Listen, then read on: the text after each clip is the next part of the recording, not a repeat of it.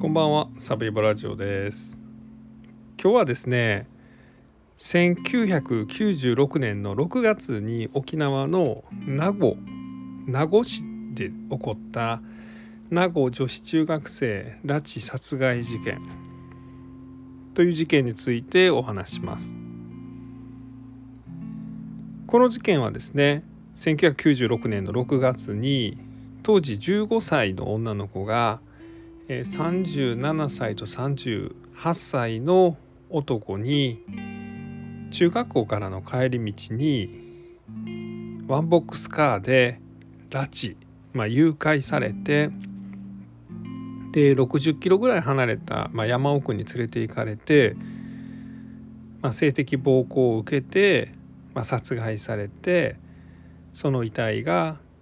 まあ、その現場に遺棄、まあ、捨てられた。というような事件です。で今回まあ沖縄のまあいろんな事件をまあ調べて、まあ、いくつかもうすでにお話してるんですが、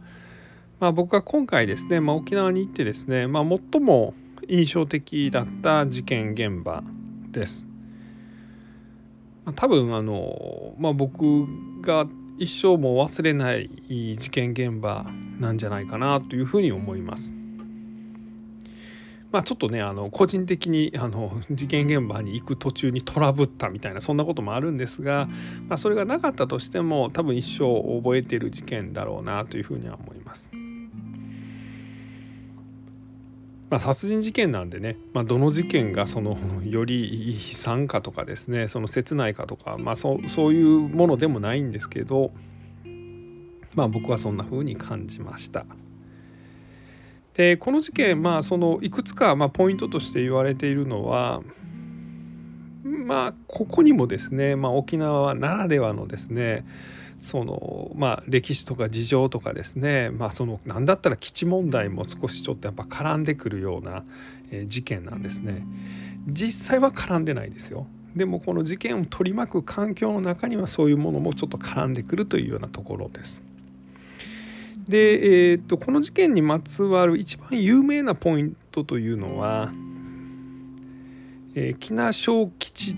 という、まあ、かなり有名な沖縄の歌手「あのハイサイおじさんハイサイおじさん」とかですね。あの「泣きなさい笑いなさい」のあの人ですね、えー、のそ、えー、少女の涙に虹がかかるまでだったかな「少女の涙に虹がかかるまで」っていう曲があるんですけど、まあ、この名護女子中学生拉致殺害事件を、まあ、テーマに作った歌、まあ、これがかなり、ま有名な歌です。まあ、有名って言っても僕は知らんかったんですけどもまあそういう歌も生まれた事件と。まあ、いうことです。まずはね事件のその概要みたいなものをお話していきますね。え当時のですね新聞がネットに転がっておりました。えー、とこれが1997年の1月3日の読売新聞です。えー、実は1997年1月3日っていうのはこの殺害されたその少女15歳の女の子の遺体が発見された2日後の新聞ということなんですね。ちょっと紹介していきます。沖縄県名護市で昨年6月名護市羽地中学校3年伊地美香さん当時15歳が下校中2人組の男に拉致され行方不明になった事件で沖縄本島北部の国頭村の山中、まあ、山の中ですねから白骨化した遺体が見つかり沖縄県警は2日博多などから遺体を美香さんと断定した。拉致に使われたワゴン車を盗んだ疑いで逮捕された鹿児島県種子島出身で住所不定の元建設作業員。柳末森容疑者38歳の自供から沖縄県警が1日に国頭村内を捜索し遺体を発見した。沖縄県警は3日午前0時55分柳容疑者と共犯とみられる元同僚北海道網走市出身の住所不定上野勝容疑者37歳について殺人と死体遺棄の疑いで逮捕状を取ったっていうような記事です。でまあ記事自体はねもうちょっと詳しく書いてるんですが、まあ、これが彼女の遺体が発見された時の、まあ、新聞の記事です。えー、この事件はですね、まあ、2人の男がですねその中学生の女の子を拉致した事件なんですが、まあ、まずこのじゃあこの2人の犯人ですねこれがまあどういう男だったのかということなんですが、えー、さっきもちょっと新聞の記事内で出ましたが、38歳の柳という男と37歳の上野という男ですね。まあ、2人はですね、まあ、その流れ流れてこの沖縄にやってきて沖縄の那覇の方でですねまあまあそのホームレスみたいなことをやっていました。まあ、ほんまにこうもともとはですねその北海道出身と鹿児島出身、まあ、それぞれ結婚したりですね子供もいたりとかですね、まあ、そんな暮らしをしてたんですが、まあ、なんかやらかして沖縄に逃げてきたんでしょうね。でそこでもあんまり仕事はなくてフラフラしていた。でそこで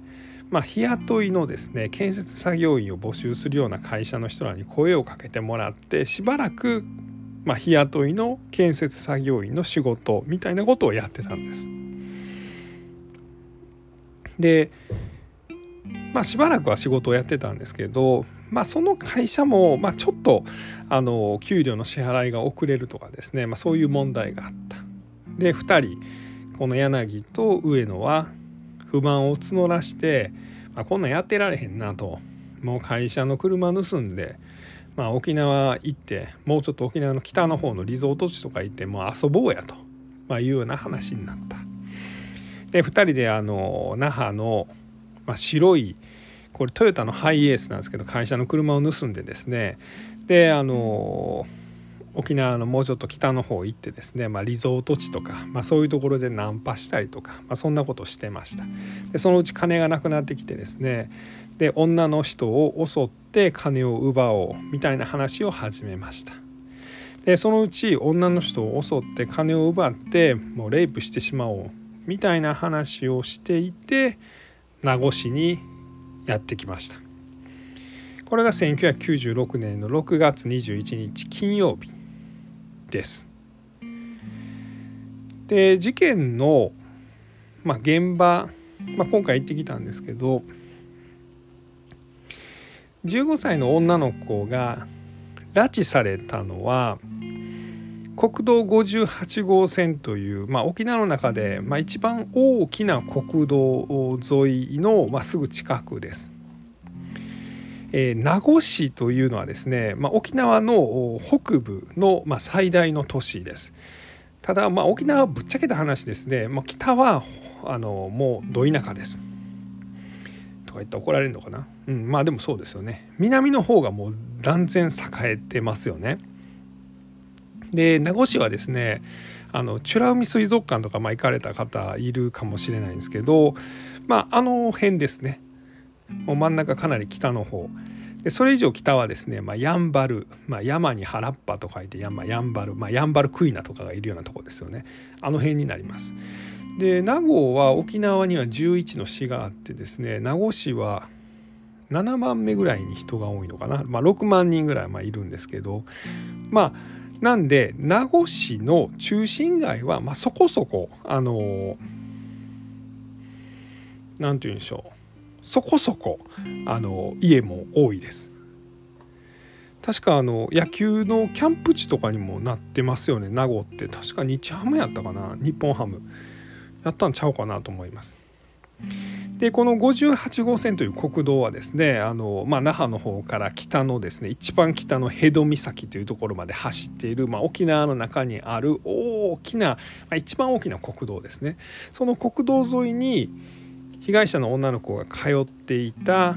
中学校、えー、羽地中学校というところがあります。で被害者の女の子はですね中学校3年生の女の子でバレー部に入っていました。金曜日も夜7時ぐらいまで学校で練習してたんですね。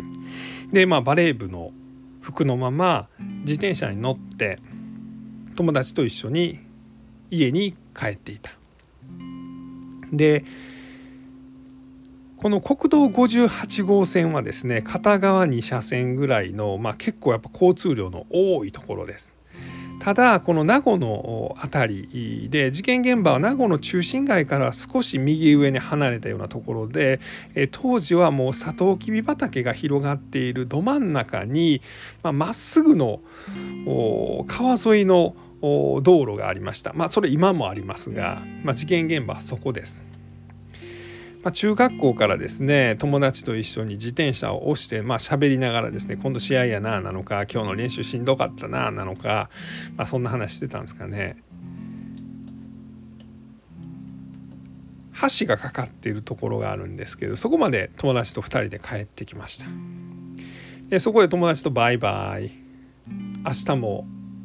クラブやなというような話してたんですかね。明日は休みやなまた月曜日なっていう話やったのかちょっとわからないですけど、まあ、友達と別れました。でそっからですねあの川沿いにあの細い道があるんですよね。で両側はですね、えー、畑。まあこれは当時はサトウキビ畑やったんですがもう今はなんか荒れ地みたいな感じでした。で1個だけですねなんかスクラップ置き場スクラップ置き場か。まあなんかこう壊れた車とかなんかこう資材とかが置いてるような、まあ、そんな空き地みたいなのもあります。もうそれ以外はもう何もない川沿いの一本道です。車がすれ違うのも、えー、ちょっとしんどいなというぐらいの道です。で唯一ですね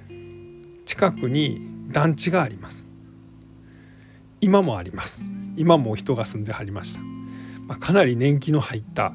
築30年じゃ効かんなっていうような感じの団地です。今でもありますが当時もありました。そこしかないぐらいです。建物は。まっすぐ数百メーターやなあれはな。300メーターか400メーターぐらいですね。川沿いにですね全く人気のない道があるんですね。ここを彼女は自転車で友達と別れてバイバイって言ってから進みました。でちょうどその一本道の終わるぐらいの辺りで、まあ、車が白いワンボックスカーが後ろからやってきたのか前を塞ぐような形で止まっていたのかちょっとそこはわからないですが車の中に乗っていたですね、まあ、柳もしくは上野このどちらかがですね彼女に声をかけました「すいません名護に行くにはこれどうやって行ったらいいんですか?」夜7時ですよね。6月ですよね。まだちょっと明るかったんですかね、まあ、彼女はえー、っとね名護はこのまままっすぐ行ったら、えー、国道に当たるからそこを左曲がってで58号線入って右かな。多分親切に教えたそうです。その瞬間にですねこの2人の男は彼女を羽交い締めにしてまあ、白いハイエースワンボックスカーに乗せました。彼女は抵抗して「キャー助けて」とか、まあ、そういう悲鳴を上げたそうです。でそれをですねその近くさっき言いましたあの年季の入った団地に住んでいた人がですね女の人の叫び声を聞いた。でさらに見ると白いワンボックスカーに無理やり誰かが乗せられてその車が71号線の方に走っていった。っていう目撃情報もありました。これが1996年の6月21日の夜の7時ぐらいの話です。で逃げた白い車はですね県道70これ県道かな？県道やな。県道71号線を左折してでさっき言ってた国道58号線に入ってですねそこをさらに左折して一気に北上していくんですよね。多分車で1時間とか1時間半ぐらいかけるとですね沖縄の一番北。さっきもちょっと言いました。辺戸岬というところに行きます。沖縄本島の一番北ですよね。でこの近くはですねほんまにもう何にもないんですよね。でまあこう沖縄の一番てっぺんですよね。でこの辺りにえっとちょっと山あいになったところがあるんです。えー、沖縄の国頭郡国頭村というところなんですがでここの、まあ、山奥にこの少女は連れて行かれてですねそこでこの2人から、まあ、レイプをされます。まあ、複数回されたということです。で彼女はま隙を見つけてですね、まあ、一瞬逃げたんですが、まあ、この山の中なんで逃げ切ることができず、ま、捕まえられましてですねで、まあ、首にまロープを巻かれて「お前もう逃げるな」と言われてで「分かりましたどうか助けてください」って言ったんですがその首に巻かれたロープを、まあ、締められて、まあ、彼女は殺された。でさらに、まあ、崖からですね、まあ、遺体を捨てられてしまったと、まあ、いうことです。これがまあ事件が起こった6月21日のお話です。でそこからですねこのまあ沖縄全土では彼女がまあそのいなくなったというのはまあ大きなニュースになるんですよね。その時の記事もありますね。えー、女子中学生拉致で公開捜査、えー、沖縄県名護市内で21日に起きた女子中学生拉致事件で沖縄県警の特別捜査本部は28日逮捕監禁容疑で公開捜査に踏み切った。ポスター2万枚を全国に配布し協力を呼びかける、えー、拉致されたのは羽地中学3年の、えー、いじ1かな、えー、美香さん15歳。美香さんは、えー、身長153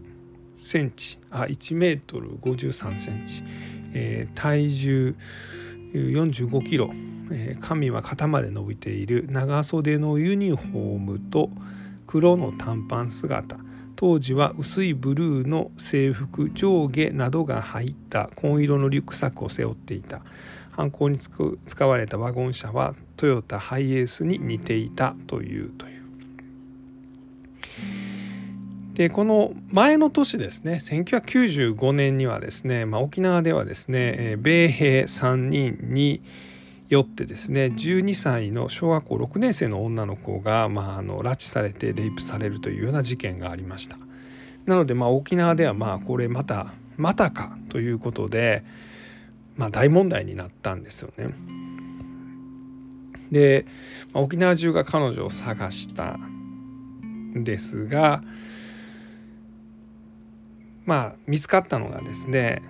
まあ、それから半年後と、まあ、いうことになりました。最初に逮捕された犯人この2人のうち1人はですね、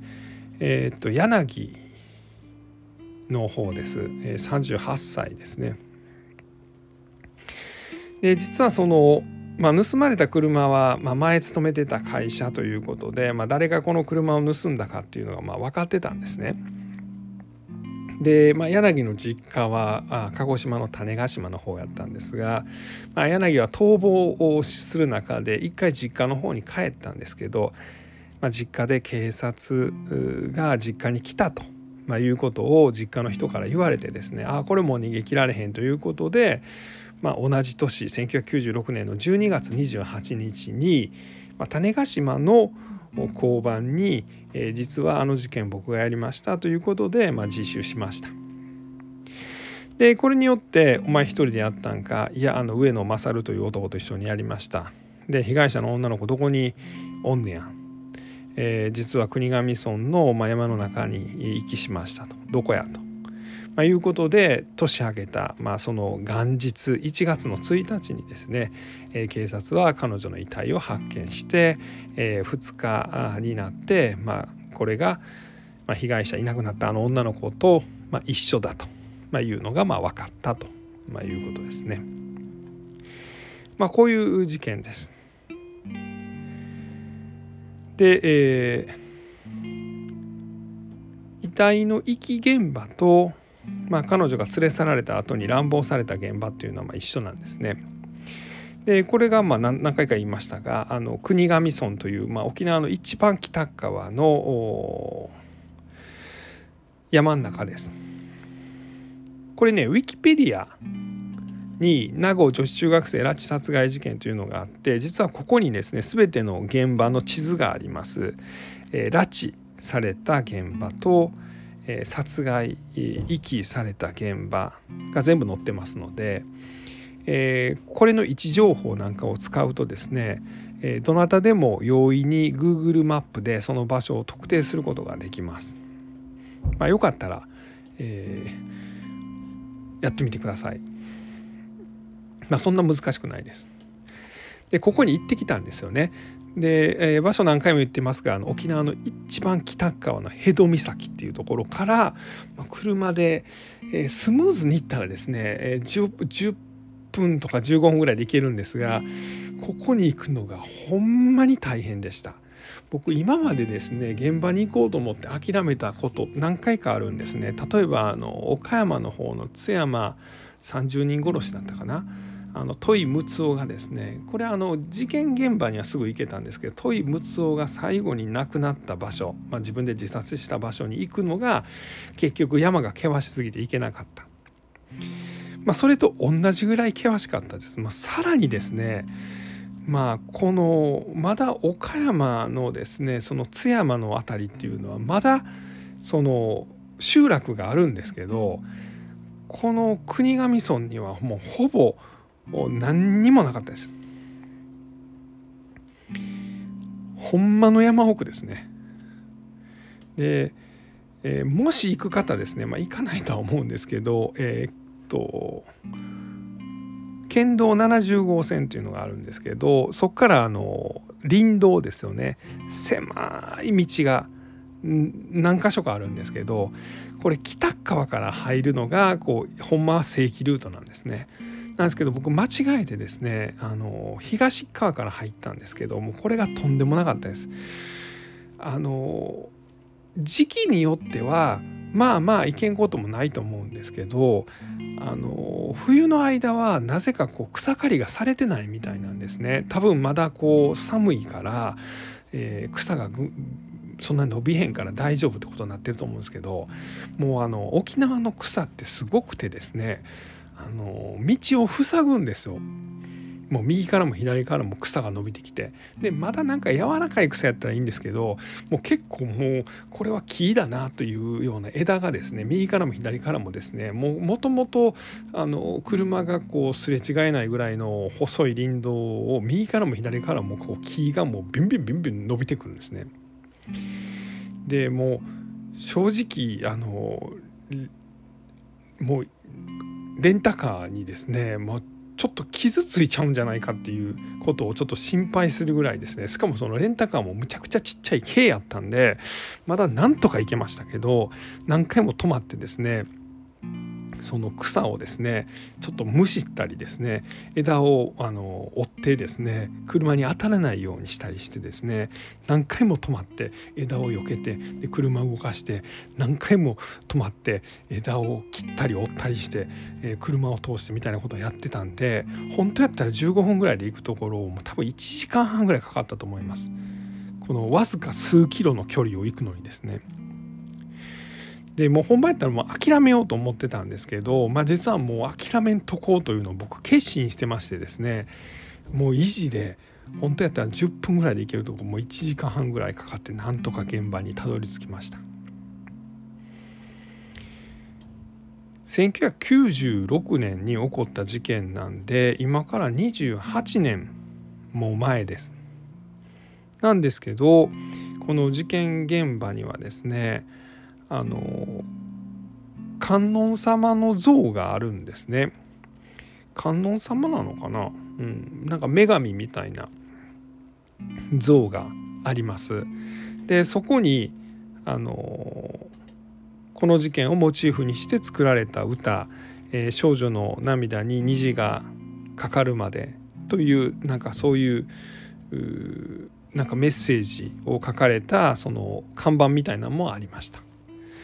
でこの如来像なのか観音像なのかにもですねあの花が手向けられていてでおそらく彼女が好きだったキャラクターの、えー、なんかぬいぐるみとか、まあ、そんなんも置いていました。リラックマだったかななんかちょっとはっきり覚えてないですけどそんなんもなんかこうちゃんとねそれもなんかこう普通にお供えされててこう風とかあの雨とかで汚れてしまうような形じゃなくてちゃんとアクリルケースみたいなのに入れられてあの綺麗に収められてるっていうようなそんな印象でした。でここがですね彼女の遺体が崖の上から、まあ、捨てられてしまっったその崖下にこの如来像観音像ちょっとどっちか分かんないですけどがあります。なんでねあの Google のストリートビューではね階段ぐらいは見えるんですけどこの仏像までは見えないんですよねだからちょっとそこがちょっと残念やなというふうに思いましたでも28年経ってるんですけど今でも綺麗にその整頓されてるんですね。これがもう本当に驚きましたね。で琉球新報というあのえー、これ新聞ですかね？の記事にですねこんな記事もありました。これが2023年の6月19日の記事ですね、えー、事件が起こってから27年経ったタイミングの記事ですね、えー、この国頭村の遺体発見現場に建立された観音像には女子学生の父親や青少年育成ボランティア団体や県職員など40人が訪れて像周辺を清掃して、まあ、手を合わせたと。というのが書かれています。そうですね。うん、で写真にはですね多分これお父さんの写真も載ってるんですかね。でね彼女ね多分ねあのワンちゃんが好きやったと思うんですけどその犬のなんか像みたいなのもね横に置いてありました。確かその被害者の彼女は将来獣医さんになりたいっていうので、まあ、あのかなり動物好きやったっていうのもあって、まあ、このワンちゃんの像みたいなのがですね、まあ、ありましたね。でこれをまあ管理してる人たちもそうですしあの曲を作った「少女の涙に虹がかかるまで」という曲を作ったのは木名正吉なんですけどまあこの曲をですねちょっとまあ紹介したいなというふうに思います。実はねあの僕これ行く前にこの曲を聴いたんですよね。でこれで、まあ、この曲がもう僕にこうかなり心が揺さぶられてですねで、まあ、この曲聴いちゃったんでもう絶対に現場を見ようと。いうふうに決めてたんで、まあ、結局ま1時間半もかかってですね、まあ、山奥をもう迷いに迷いながらですねもうあの携帯の電波もつながらないんですよねだからあの、えー、ナビがわからないんですよだからさらにそれで迷ったんですけど、まあ、機種によってはつながるかもしれないですけど僕ドコモとソフトバンクの携帯2台持ってるんですけども両方つながんなかったんであれもう大丈夫かなと思ったんですがあのこの曲をまあ聴いたがためにですね、えー、まあ現場まで僕は、えー、まあ意地でも行ったと。まあ、いうことです。ちょっとあの歌詞だけ紹介しますね、えー、タイトルが「少女の涙に虹がかかるまで木梨正吉チャンプルズ」というまあ、木梨正吉のバンドの曲です。歩いて歩いて何かを求めてここまで登ってきたけれど心の中に咲いていた花が一つ突然枯れました。涙が出てきて止まらずあなたの心あなたに私の心を開けたくて少女の涙に虹がかかるまで歌おうよ」っていうような歌詞です。まああの2番がですね流れて流れて答えを求めてここまでたどってきたけれど心の中に飛んでいた小鳥が一つ突然消えました、えー、涙が出てきて止まらずあなたに私の心をあげたくて少女の涙に虹がかかるまで踊ろうよっていうような歌詞なんですね。でこれ実はねあのビートたけしまあ北野武がですねあのテレビで、まあ、あの自分の好きな歌というので紹介してですねこれで話題になったりもしました。発売されたのがですね1997年に、まあ、木梨小吉がですね、まあ、全ての武器を楽器に変えてという、まあ、かなり反戦ソングみたいなアルバムを出したんですがその中に、えー、収録されてまして、まあ、シングルカットもされてシングルカットの A 面が「ハイサイおじさん」で B 面がこの歌なんですね。で、まあ、北小吉はまあ僕がとやかくこうあの言うまあみんな知ってますよねあのハイサイおじさんの人なんですけど、まあ、この人はね、まあ、ほんまにこういろんな評判がありますよね。あの素晴らしい曲をまあ作ってるので、まあ、あの僕はもうそれだけでもすごい大好きなんですけど一方ではですねやっぱこうあの自己中やとかですね、まあ、いろんなこと言われたりもしてるような人で、まあ、沖縄の中でもですねこの木梨小吉をすごいこうあの、えー、素晴らしいというふうに言う人もいればですねいやそうじゃないと、まあ、いうような人もいるんですね。でまあ、僕が見た記事でですね一個ちょっとなんかああなるほどってなるほどというかこんなことがあったんだと、ま、いう記事がありました。まあ、木小吉というのはですねもともとそのまあ、世界平和を目指したりとかですねやっぱりこう沖縄の基地反対とかですね、まあ、そういうのをずっとこうやってる人です。で、えー、実際ですねただまあそのあの昔やってたお店ですかね、でそのまあ麻薬取引の現場になってたかなんかで1972年はですね警察に逮捕されて、まあ、牢屋の中に入れられててですねでそのちょうど1972年沖縄が返還した転換されたタイミングはですね、まあ、あの牢屋の中に入ってたみたいな、まあ、そんなエピソードもあったりする人なんですが、まあ、その後あの民主党から国会議員に立候補して、えー、参議院だったかな、まあ、議員になったりもします。で今回あのまあその紹介した歌が入った全ての武器を楽器に変えてっていう、まあ、こういう反戦ソングとかも歌ってるような人。ただ一方ではですね、まあ、その後できたこのオール沖縄という、まあ、基地反対を掲げてですね沖縄の保守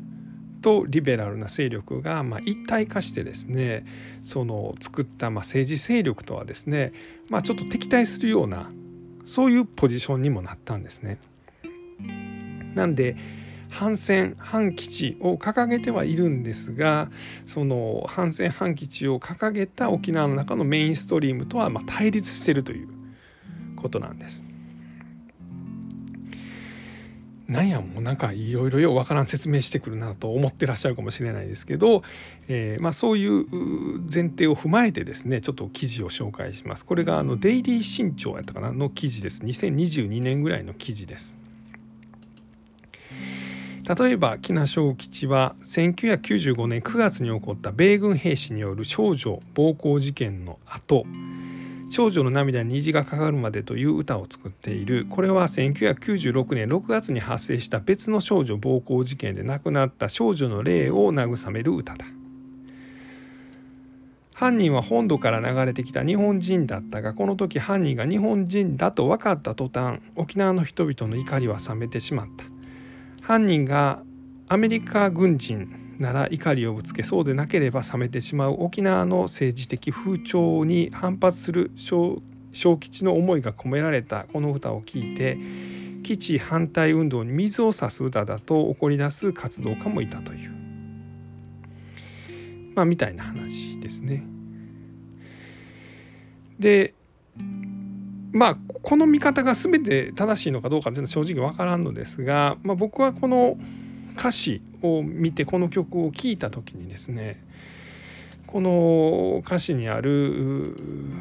歩いて歩いて何かを求めてここまで登ってきたけれどというのがでその続きですね心の中に咲いていた花が一つ突然枯れましたという、ま、これは何を歌ったことなんかなというのはちょっと思ってですね。まあもちろん木梨小吉自身の、ま、気持ちも歌ってるとは思うんですけどね。でさらにそのこのタイミングでは犯人が日本人であるというふうに分かって、まあ、沖縄の人たちが冷めたというよりも沖縄の一部メディアが冷めたということなんですが、まあ、もしかしたらそういう状況を荒かしてるのかもしれないなとも思ったんですが、まあ、やっぱりこれはまあお父さんのことを歌ったのかなというふうにちょっと思いました。これ被害者のお父さんはですねえー、っと、まあ、彼女がいなくなってから半年間ですね彼女を探し続けてたんですよね。まあ仕事大丈夫かいなとは思うんですがまあその沖縄中を歩いてですね彼女を探し続けたでその娘をまあその手掛けまあそのその拉致した柳という男がですね、まあ、警察に出頭してきてで娘の遺体がここにあるというのが分かった。お父さんはもちろんそこに行ったと思います。この国頭村の遺体遺棄現場にですね。でまあそのことを歌ったのかなと思って歩いて歩いて何かを求めてここまで登ってきた。で心の中に咲いていた花が一つ突然枯れた、えー、涙が出てきて止まらずああなたに私の心をあげたくてとまあ、いう気持ちの中の一つにはですねこのお父さんの思いっていうのがちょっと入ってたのかなというふうに感じました。まあ、それだけではないとは思いますけどね。なんかそう思った時にですねああもうここはもう是非場所を見てみたいなというふうにまあ僕は思ったというはいすいませんなんか長々とですね 長々と話しておりますが。えーまあ、そういう意味で僕はすごいこの曲が大好きですしあのこの事件のことはまあもうずっと忘れないだろうなというふうに思いました。ちょっと何言ってんの？というなんかそのあの熱い気持ちはなんか分からんでもないけど何言ってるかちょっと分からんような内容になってたかと思うんですがあのそうですね。もしあのこの事件のことですねあの知りたいなと思われる方はえー、っとね美貌録さんだったかな？あのいろんな事件紹介されてる方が結構あの文春の記事とかをもとに、えー、ホームページにまとめてられる記事もありますし、えーまあ、特にこの事件はあのウィキペディアですね、えー、があの場所とかをかなり細かく特定してるんで分かりやすいんじゃないかなと思います。でもちろん木梨小吉の歌はですねあの YouTube でも聞くことができますので、えー、聞いてみてください。はいそんなところでございました。えー、今日はですね、えー、名護女子中学生拉致殺害事件1996年6月に起こった、えー、事件のお話でした。ありがとうございました。